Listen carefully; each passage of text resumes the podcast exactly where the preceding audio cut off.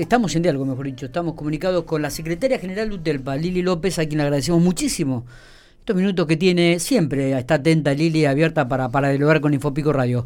¿Cómo estamos, Lili? Buenos días.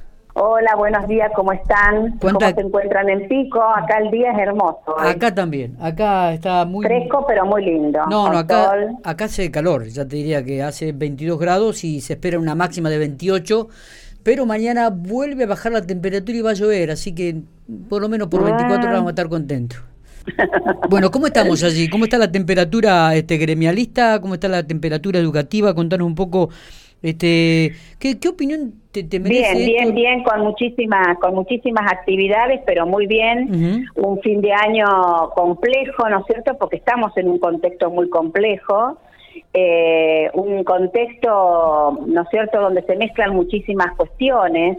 Pero bueno, este, como UTELPA nosotros siempre estamos creo que a la altura de las circunstancias, estamos en comisión del ámbito paritario trabajando en dos grandes temas, dos grandes temas que pusimos en discusión en marzo de este año en el ámbito paritario. Uno tiene que ver con las escuelas hogares y el otro tema este, con el nivel secundario. En este momento ambos temas están trabajándose en comisión.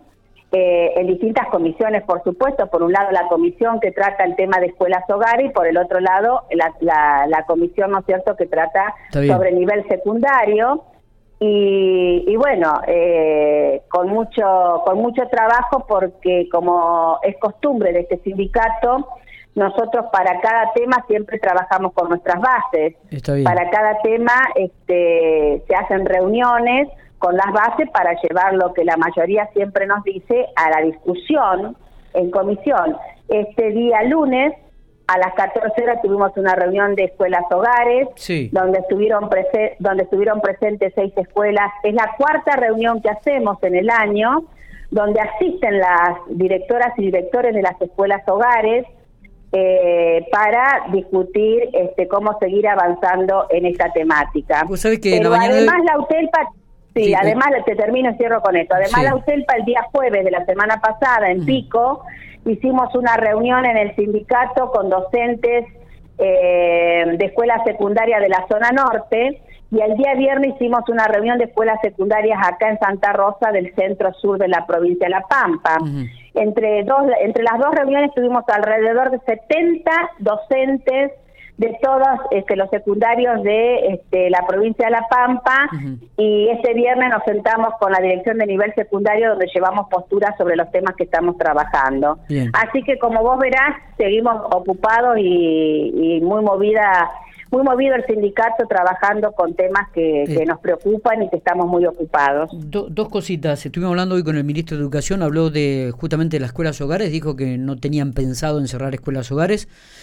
Por un lado. Y después, ¿qué, opinión te merece esta, este nuevo sindicato que están formando mm, también docentes y directores de, de, escuelas hogares y rurales, planteando una problemática totalmente distinta a la que se estaba viviendo hace dos o tres años atrás? Eh, en primer lugar, decir que hoy el contexto es totalmente distinto a cuando surgen las escuelas hogares en la provincia de La Pampa. Estas escuelas surgieron con una necesidad de dar respuesta a una necesidad al contexto, ¿no es cierto?, que tenía cada una, donde fue ubicada en, el territorio. En esos años este, eran escuelas que le daban respuesta a los hijos de puesteros, de hacheros, eh, que necesitaban del hogar para poder asistir y hacer la primaria, ¿sí? Hoy es un contexto totalmente distinto, el territorio de la provincia de La Pampa en esos lugares está despoblado, no hay habitantes, no hay niños ni niñas, este, no hay habitantes, es decir que la función de escuela hogar hoy se la tiene que mirar distinta porque no tiene habitantes para albergar este a los estudiantes. Eh, no tiene estudiantes, no tiene matrícula para albergar. En esa situación, nosotros hace tres, cuatro años atrás que venimos discutiendo con el gobierno provincial de que es urgente una mirada de dar una respuesta, ¿no es cierto?, a estas escuelas hogares para que no se cierre ninguna en la provincia de La Pampa, pero por supuesto analizando la situación, eh, la realidad concreta de cada uno de los lugares para ver cómo se resignifica, se reorganiza, se este, se plantea una propuesta, algún proyecto para dar respuesta al contexto actual, a la realidad que tiene cada uno de los lugares. Así es que este año nuevamente nosotros en marzo, como te dije al principio, pusimos en discusión y se armó una comisión de trabajo, donde nosotros como sindicato hacemos que vayan las directoras y directores, docentes de cada una de las escuelas hogares para analizar la situación concretamente. Pero hay tres cosas que hay que, que hay que destacar. En principio, la definición política del gobierno es no cerrar ninguna escuela hogar en la provincia de La Pampa. Eso ya es una definición política concreta, clave. La segunda definición es que cada escuela, cada escuela se debe pensar, se debe analizar el contexto y la realidad de cada lugar, porque cada lugar es distinto del otro. Y eso nos parece muy importante, nosotros lo apoyamos y así lo exigimos, porque no es lo mismo que el gobierno lance una propuesta unilateral, como a veces decimos, o verticalista, y se tiene que hacer para todos los lugares iguales, sino tener la posibilidad que como actores principales, que es mejor que los actores principales que viven en el terreno, sean los que traigan la propuesta o el proyecto de cómo resignificar la escuela en cada uno de los lugares. En eso estamos trabajando.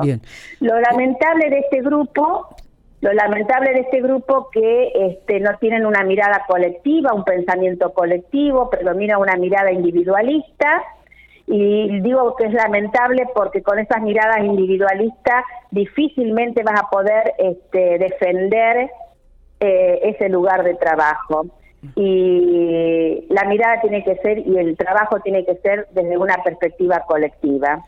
Y desde la UTELPA nosotros vamos a estar muy atentos porque somos el gremio que estamos en paritaria, no cualquier gremio entra a la paritaria, hay una ley paritaria definida en la provincia, que somos dos los gremios que tenemos personería gremial. Quien no tenga personería gremial no es gremio.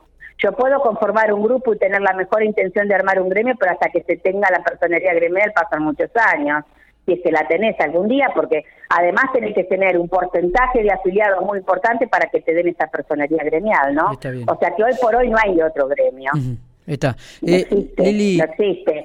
Pero cierro con esto. Sí. Eh, desde, desde la paritaria, la UTELPA va a estar a la altura de las circunstancias, como lo hemos hecho y lo hemos demostrado en los 156 acuerdos paritarios. Ningún derecho adquirido de ningún compañero o compañera se debe tocar si llegase a existir alguna transformación, se tiene que respetar lo que vos has logrado este, la estabilidad laboral, la titularización y en eso vamos a estar este, presentes siempre para defender las condiciones laborales de cada uno de los trabajadores y trabajadoras de la educación, de todo el sistema educativo, pero en particular si hubiese algún cambio, ¿no es cierto?, en alguna escuela hogar de la provincia de La Pampa. Eh, el ministro confirmó que se van a realizar las pruebas Aprender a fin de año, en el mes de diciembre, para los sexto grados. ¿Ustedes esto lo estaban manejando, esta información, Lili? Esta información es una definición política a nivel nacional que se va a llevar adelante en todo el país, ¿sí? Lo importante es que estas este, evaluaciones aprender tienen una mirada distinta de lo que fue siempre las este, evaluaciones estandarizadas que determinados organismos internacionales llevan adelante en el mundo. Eh, creo que si bien nosotros no acordamos con este tipo de evaluaciones, siempre hemos puesto posturas como sindicato de base, etcétera, creemos que esta vez va a tener una mirada distinta porque es una evaluación más contextualizada, ¿no? Mm. No esas estandarizadas que lo mismo te evalúan acá que en Nueva York o en, no sé, en Dinamarca. Esta vez creo que tiene que tienen una mirada un poco más este acorde a a, los contextos de cada país. Correcto. Eh, pero bueno, eh, sabemos que la evaluación en sí, cuando vienen para después este, remarcar con una mirada punitiva, ¿no es cierto? Te evalúo y te castigo. Si, si, no, la evaluación tiene que tener una mirada que permita mejorar, que permita avanzar, que permita corregir si hubo algunos errores, pero no de castigar. ¿Se entiende esto? Está, perfecto. Este, eh, creo que esta es la mirada que uno tiene que tener siempre. Eh, eh, la última, Lili, ¿se puede enumerar cuáles serían los puntos más salientes que se habló sobre esta reunión con los colegios secundarios, en lo que van a hacer hincapié o van a Sí, sí, sí, sí, sí. nosotros tenemos que tener una mirada la pregunta que nos hacemos, ¿qué escuela secundaria queremos? Creo que con eso encierro un montón de cosas. no tiene que ser una mirada parcializada, sino que hay que definir qué escuela secundaria queremos, por supuesto desde lo curricular, por supuesto desde los puestos de trabajo, desde las trayectorias escolares de nuestros pibes. Este, creo que va a ser un trabajo que va a llevar más de un año, pero en ese sentido estamos sentados en esta comisión y también hay ya definiciones políticas. En cuanto a los puestos de trabajo, nosotros tenemos que mejorar que la docente o el docente no esté más entre dos instituciones, sino que trate de concentrar, si es posible en una, sería lo ideal, eh, porque en las localidades más grandes como Santa Rosa y Pico, el docente o la docente queda en cinco o seis colegios, es imposible de tener sentido de pertenencia. Es fundamental los espacios y los tiempos para el trabajo colectivo, para el trabajo en pareja pedagógica, para la planificación, para el apoyo para los pibes, para atender a la familia. Es fundamental los espacios y los tiempos en cada uno de los puestos de trabajo.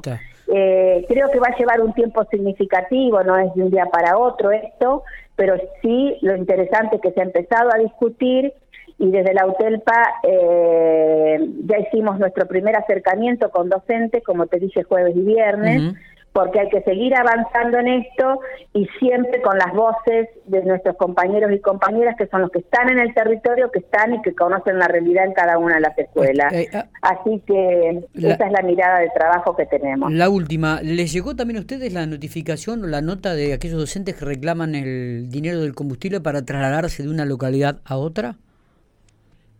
Sí, el viático. Nosotros como UTELPA respondemos que a fin de mes nos sentamos a seguir discutiendo el salario.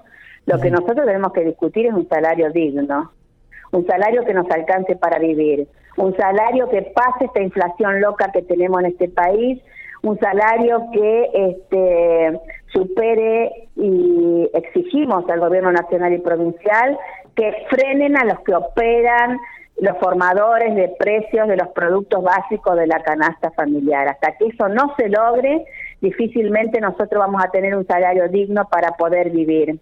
Porque si vos todos los días o todas las semanas se te disparan los precios, imposible vamos a estar acorde a los, eh, los aumentos salariales con lo que nos, nos pasa después cuando vamos al supermercado. No sé si soy clara. Está, perfecto. La discusión pasa por esa mirada colectiva.